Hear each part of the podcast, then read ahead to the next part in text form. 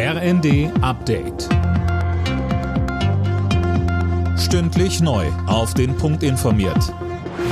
Ich bin Linda Bachmann. Guten Abend. Die Lage bei der Lufthansa normalisiert sich langsam wieder. Die Airline geht davon aus, dass morgen wieder alles planmäßig läuft. IT-Probleme hatten seit dem Morgen für zahlreiche Flugausfälle gesorgt. In Frankfurt ging zeitweise gar nichts mehr. Warum erklärt Robert Erdler von der deutschen Flugsicherung bei Welt TV. Eurowings Lufthansa kann nicht mehr abfliegen von Frankfurt und blockieren die Parkpositionen. Und wenn die Parkpositionen blockiert sind, können keine anfliegenden Luftfahrzeuge mehr landen. Das bedeutet, das Problem ist eigentlich der Abflug, aber die Kette eben äh, endet dann darin, dass alle anfliegenden Flugzeuge, egal ob Lufthansa oder andere Airlines, in Frankfurt nicht mehr landen können und deshalb umgeleitet werden müssen. Die Kampfpanzerlieferung an die Ukraine fällt vorerst kleiner aus als geplant. Verteidigungsminister Pistorius sagte, bisher sind erst knapp 50 Leopard 2 Panzer zusammengekommen.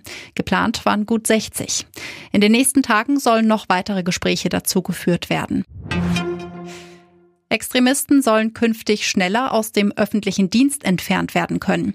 Das sieht ein Gesetzentwurf der Ampel vor. Bisher ist für eine Entlassung von Bundesbeamten ein meist langes Gerichtsverfahren nötig. Künftig soll eine Anordnung der zuständigen Behörde reichen. Bundesinnenministerin Faeser. Jemand, der den Staat ablehnt, jemand, der ihn überwinden möchte, Stichwort Reichsbürger, also immer da, wo die demokratische Grundordnung jemand überwinden will. Das sind die Fälle, die äh, einschlägig sind.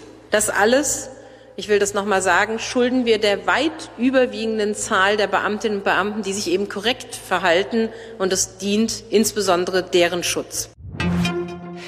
Bei der alpinen Ski-WM in Frankreich hat es das erste Gold für das deutsche Team gegeben.